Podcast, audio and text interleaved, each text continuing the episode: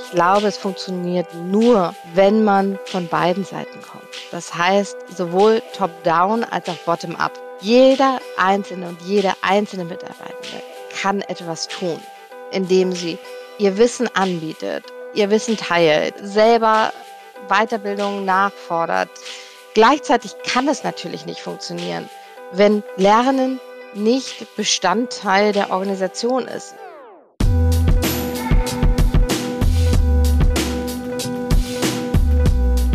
Hallo und herzlich willkommen bei Führung im Fokus. Die Kunst im Dunkeln zu sehen. Mein Name ist Marc Eichberger.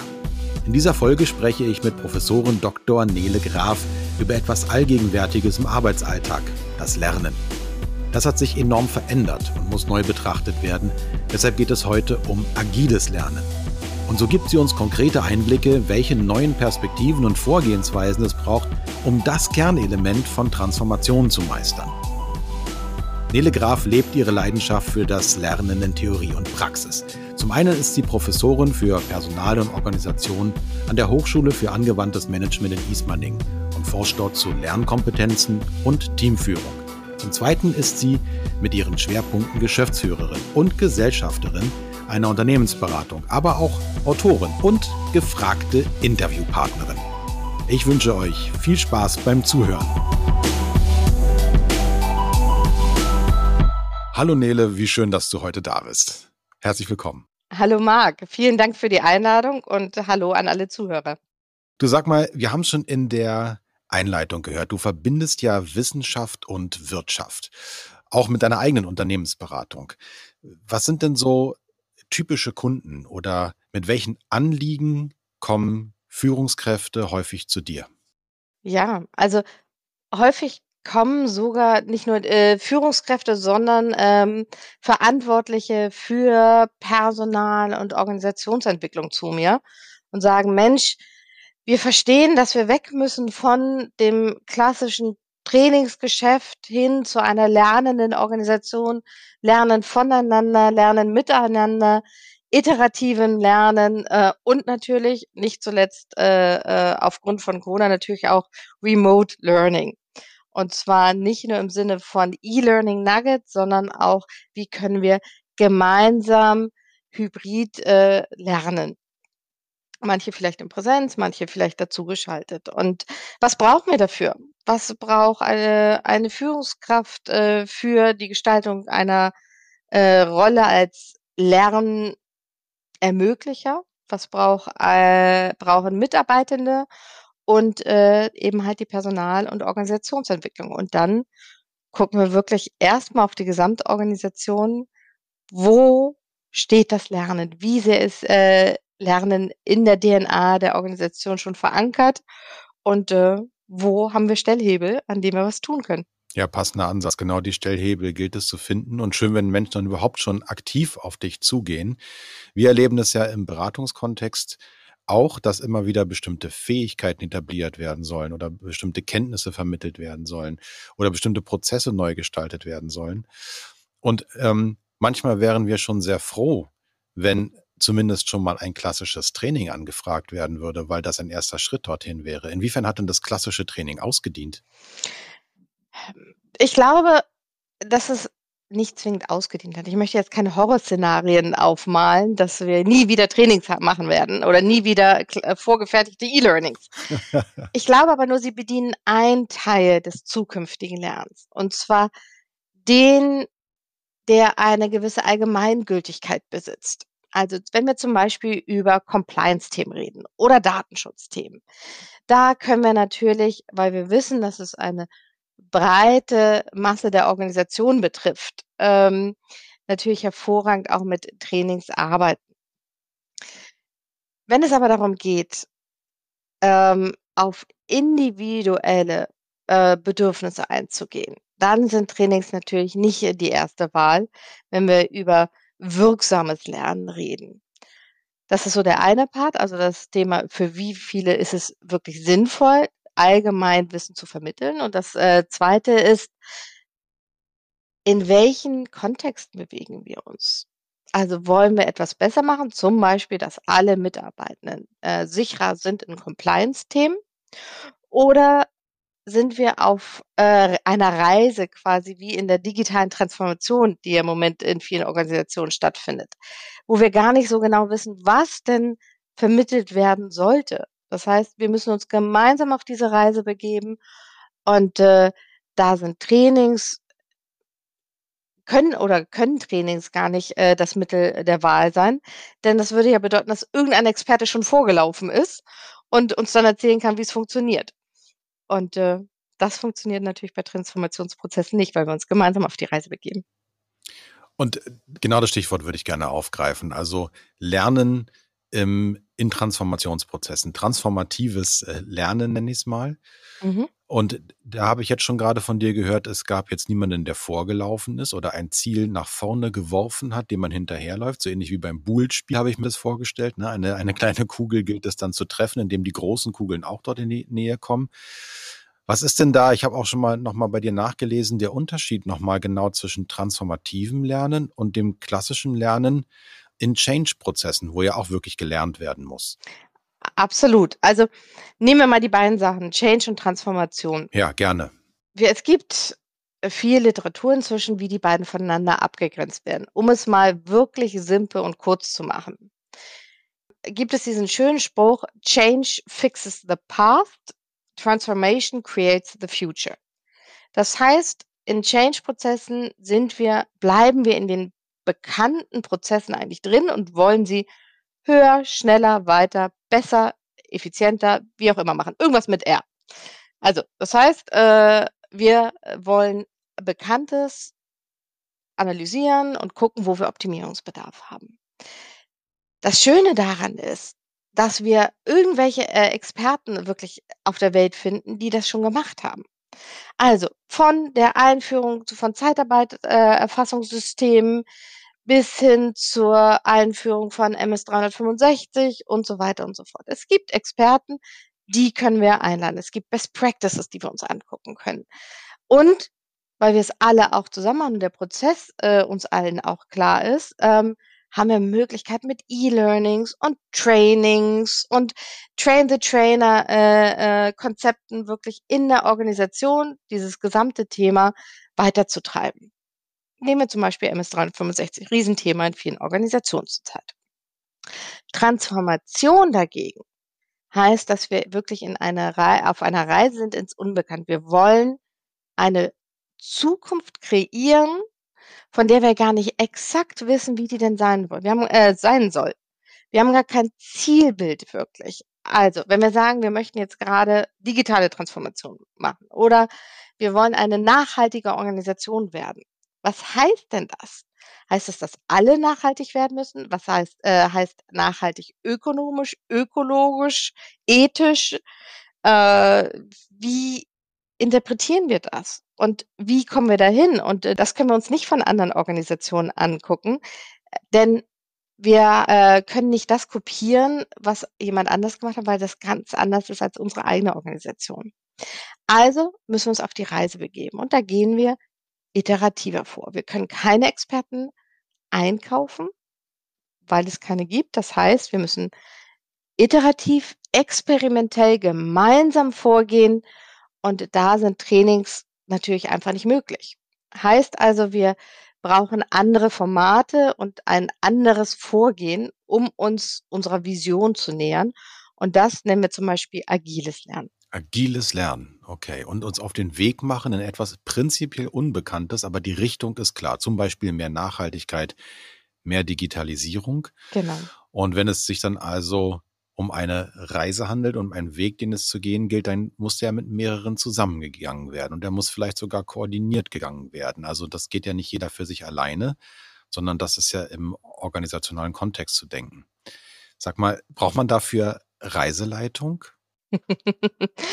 ähm, das ist eine sehr gute Frage. Also ja, sicherlich. Es äh, sollte methodische Experten geben, die quasi den Weg mitbereiten. Also die sagen, okay, wir steigen jetzt im Bus etc. Im Sinne von, wenn wir über agiles Lernen reden, Mensch, äh, wir können ganz viele neue agile Formate dafür auch nutzen. Wir können, um gemeinsam zu lernen und zu einer lernenden Organisation zusammenzuwachsen, äh, Barcamps nutzen. Vielleicht rollen wir Working Out Loud aus. Vielleicht haben wir einen kleinen Aspekt, wo wir mal wirklich abteilungsübergreifend einen kleinen Hackathon machen oder einen FedEx Day, äh, um an Lösungen zu arbeiten. Wir können ähm, den Austausch viel mehr for äh, fördern, wie Lunch and Learn etc. Das heißt, wir äh, können sicherlich Lernexperten gebrauchen, die diese Reise begleiten. Und äh, diese Lernexperten sollten sowohl Formate kennen, als aber auch natürlich agiles Vorgehen Mhm. im Sinne von Sprinten, Reviews, Retros.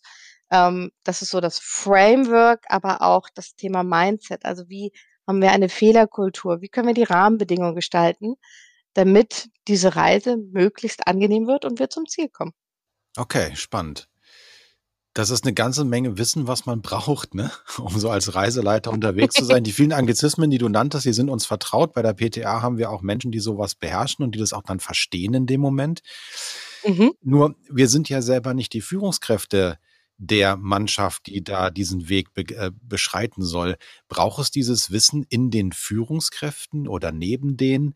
Ähm, oder welche Rolle spielen die eigentlich dabei? Die sind ja schon da im Unternehmen. Die sind ja die, die oft die Reise bisher geleitet haben und auf die vielleicht auch geschaut wird, ähm, wenn wir uns jetzt also ein Unbekanntes bewegen, spannen die auch den gelben Regenschirm auf und sagen ähm, mir, mir nach. Also wie spielt das zusammen? Dieses Wissen und viele Führungskräfte, die vielleicht diese Anglizismen gar nicht kennen, weil sie gar nicht wissen, was genau dahinter steckt und weil sie es auch nicht wissen können bisher. Ja, also die Führungskräfte spielen eine ganz wesentliche Rolle dabei. Denn die Frage ist ja, die Führungskraft ist ein, ein Sprachrohr ja auch der Organisation und der organisationalen Rahmenbedingungen. Ja. Und ähm, eine wichtige Frage ist, wie sehr zeigt die Führungskraft und unterstützt, dass Lernen ein Teil der Arbeit ist. Also gibt es zum Beispiel in den Mitarbeiterbesprechungen, ähm, die es vielleicht wöchentlich, vielleicht zweiwöchentlich gibt, immer auch einen Agendapunkt, was haben wir die letzte Woche gelernt? Oder was können wir tun, um besser zu werden? Sowas zum Beispiel. Oder wird Zeit gegeben, dass sich die Mitarbeitenden weiterentwickeln können? Ich finde es immer so schön, Harald Schirmer stellt drei Fragen und die kann auch jede Führungskraft stellen. Die erste ist, liebe Mitarbeitende, ist euch Lernen wichtig? Zweite ist, blockt ihr euch Zeit dafür? Und ich unterstütze es auch, dass ihr das tut. Und die dritte Frage, und das ist die eigentlich die äh, essentielle, verteidigt ihr die Zeit? Das heißt, wenn ich als Führungskraft zum Beispiel komme und sage, das muss dringend fertig werden, sagt ihr, nein, das ist meine Lernzeit. Und akzeptiere ich das als Führungskraft dann auch? Gehe ich zum Beispiel als Führungskraft auch mit einem positiven Beispiel voran und sage, was ich gelernt habe oder wo ich vielleicht mal auch einen Fehler gemacht habe im Sinne von diesen Failure Journals, ähm, können andere aus meinen Fehlern lernen. Stelle ich die äh, äh, Fragen dazu? Bin ich wirklich interessiert an der Weiterentwicklung meiner Mitarbeitenden, sowohl als Individuum und als Team? Und wenn Sie das alles mit Ja beantworten können, dann haben Sie schon den riesen Schritt in Richtung digitale Transformation und lernende Transformationsprozessen geschafft. Weil dann ist es schon in den Köpfen drin und dann ähm, kann man sich auch gemeinsam wirklich hervorragend auf den Weg machen. Ja, und sich auf den Weg zu machen, braucht ja auch Ressourcen, genauso wie du es gerade gesagt hast. Ne? Sich was blocken, Zeit zur Verfügung stellen. In der Zeit bin ich nicht für etwas anderes produktiv, vermeintlich zumindest. Ähm, genau so wie du es sagst, erlebe ich das auch. Und erstaunlicherweise erlebe ich auch jetzt schon viele junge Nachwuchsführungskräfte im mittleren Management, die das verstanden haben. Also die kennen sowohl deine Anglizismen und die wissen auch um diese Fragestellungen und stellen die auch. Was ich dann aber immer wieder höre, ist, wenn das mal unsere Vorgesetzten auch tun würden. Das heißt, viele Führungskräfte selber haben das erkannt, würden auch gerne diese Freiräume geben, versuchen sie auch schon irgendwie zu geben und geraten immer wieder in eine Erklärungsnot äh, nach oben, weil kurzfristig die Produktivität sinkt, um etwas langfristig sicherzustellen, was sich aber kaum in Zahlen fassen lässt. Äh, erlebst du das auch so? Und wenn ja, ähm, was sind deine Gedanken dazu? Äh, erzähl doch mal. Ja, äh, ich glaube, wir haben da genau das Thema, wo fangen wir an? Wir wollen zu einer äh, vielleicht lernenden Organisation werden oder haben uns schon auf den Weg gemacht. Und die Frage ist immer, wo fängt man an? Ich glaube, es funktioniert nur, wenn man von beiden Seiten kommt. Das heißt, sowohl top-down als auch bottom-up. Jeder Einzelne und jede einzelne Mitarbeitende kann etwas tun, indem sie ihr Wissen anbietet, ihr Wissen teilt, äh, selber Weiterbildung nachfordert, ähm, sich selber um die eigene Weiterentwicklung auch mit kümmert. Aber auch gleichzeitig eben halt diesen Teil für das Team auch mit übernimmt und sagt, okay, ich stehe euch auch zur Verfügung mit meiner Expertise und die ist folgende, das auch transparent zu machen. Gleichzeitig kann es natürlich nicht funktionieren, wenn Lernen nicht Bestandteil der Organisation ist, wenn es nicht ein erlebbarer, spürbarer und wichtiger Wert ist. Ja. Also nicht nur ein Lippenbekenntnis. Da geht es darum, haben wir Lernzeiten? Äh, wie gehen wir mit Fehlern um? Äh, gibt es Möglichkeiten des ähm, selbstgesteuerten Lernens oder muss ich immer durch bürokratische äh, Prozesse, um mir eine Weiterbildung genehmigen zu lassen? Wie sehen unsere Betriebsvereinbarungen dazu aus? Und so weiter und so fort. Mhm. Gemeinsam kann erst der Schuh daraus werden. Ansonsten bleibt die Transformation sicherlich irgendwann stocken. Und ich glaube, und das ist, davon bin ich wirklich überzeugt, dass es keine digitale Transformation gibt und keine andere Transformation, wenn wir nicht erst eine Transformation des Lernens hinkriegen. Nämlich genau das, worüber wir gerade gesprochen haben, das gemeinsam zu lernen, gemeinsam einen Weg zu gehen. Wie macht man denn eine, also wir sagen ja sehr häufig, äh, Lernkultur statt Fehlerkultur. Und das ist ja genau das, was du ansprichst. Erstmal äh, die Revolution des, des Lernens entwickeln, um dann daraus weitere Prozesse folgen zu lassen. Wie mache ich das denn als Führungskraft? Wie, ähm, du hast gerade schon gesagt, ähm, zum Beispiel die Frage stellen, was habt ihr letzte Woche gelernt? Wie sorgen, kann ich morgen loslaufen und dafür sorgen, dass eine Lernkultur eine Art von Selbstverständlichkeit wird, wenn sie es noch nicht ist? Ja, also ich glaube, wir haben schon ganz wesentliche Themen genannt. Vorbild sein, zu zeigen, auch ich bin ein lernendes Wesen. Ja. äh, Reflexionen sowohl in, bei Individuen als auch im Team anregen. Darauf zu achten, dass, wenn mal was nicht ganz optimal läuft, und äh, das gehört einfach zum Arbeiten irgendwie leider auch dazu, zu gucken, suchen wir danach Schuldigen oder suchen wir nach Erkenntnissen, damit sowas uns nicht normal passiert? Ähm, lernen nicht an die Personalentwicklung zu delegieren. Ich habe als Führungskraft so viele schöne äh, Möglichkeiten, Lernen auch in meinem Team und äh, in der Praxis äh, zu gestalten durch Hospitation, ähm, durch äh, Buddy-Themen, also äh, im Bereich Onboarding, durch äh, einfach mal äh, jemand anderem wirklich über die Schulter gucken, gemeinsam ein Projekt aufsetzen zwischen ähm, Experten unterschiedlicher Bereiche und, und, und. Also sobald wir ein bisschen die Kreativität laufen lassen, ist vieles möglich, was nicht Trainings heißt. Das heißt nicht, und das möchte ich gerne hier betonen, dass wir die Personalentwicklung abschaffen wollen.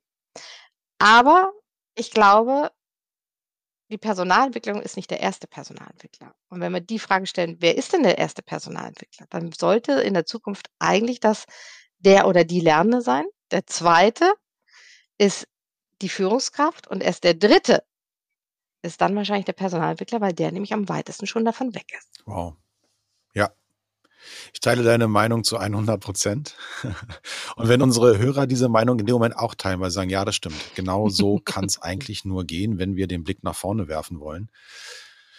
Das möchte ich auch mehr. Ich, ich merke, dass das in unserem Unternehmen nötig ist. Ich merke, dass es in meinem Team auch nötig ist und ich, ähm, ich möchte gerne diesen Weg äh, intensiver gehen können und äh, meine Crew da mit einem guten Equipment ausstatten, dass wir den auch äh, gut gemeinsam gehen können.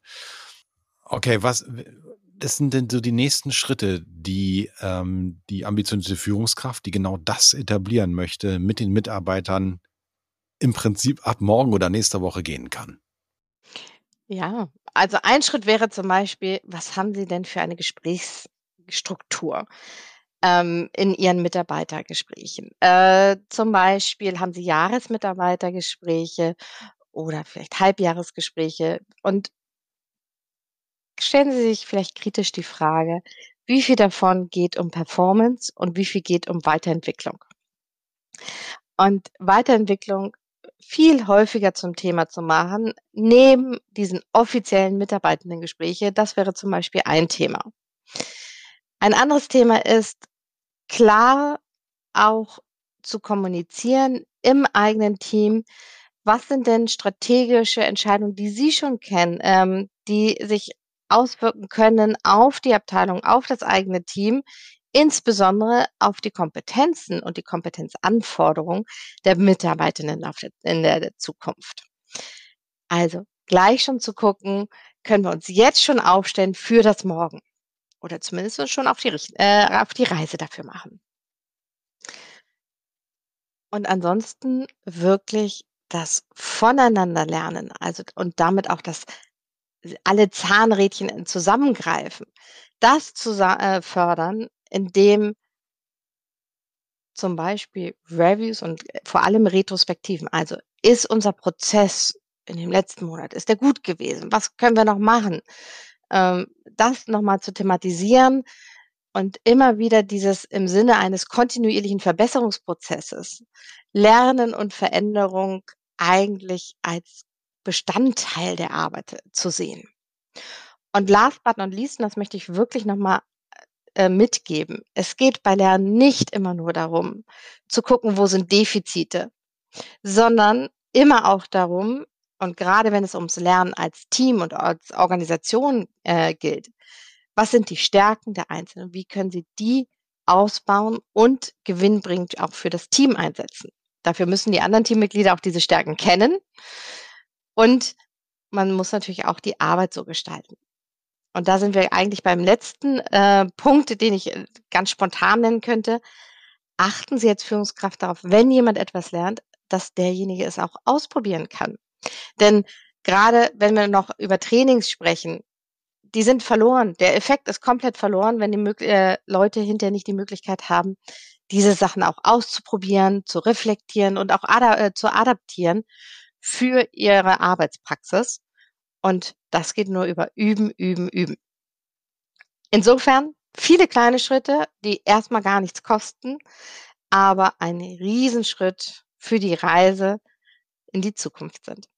Und zusammen ganz viel Spaß machen können, wenn man es auch miteinander koordiniert. Ganz, ganz herzlichen Dank. Absolut. Für dieses fantastische Schlusswort, was auch so gut in die Philosophie der PTA passt. Ich wünsche dir weiterhin ganz viel Forschungserfolg und freue mich auf den weiteren Austausch, gerne auch mal hinter den Kulissen und dir eine fantastische Woche. Nele, danke dir. Tschüss. Sehr gerne. Vielen Dank, Marc. Das sind doch mal spannende Aussichten, die in der Umsetzung sicherlich auch die ein oder andere Herausforderung bergen. Wie ist das bei euch? Welche Rahmenbedingungen erfüllt ihr schon, um das Lernen zu ermöglichen bei euch selbst und euren Mitarbeitenden? Wie immer freuen wir uns, wenn ihr mit uns ins Gespräch kommt. Hinterlasst uns einen Kommentar oder schreibt uns per Mail und natürlich abonniert uns gerne. Wir hören uns in zwei Wochen wieder.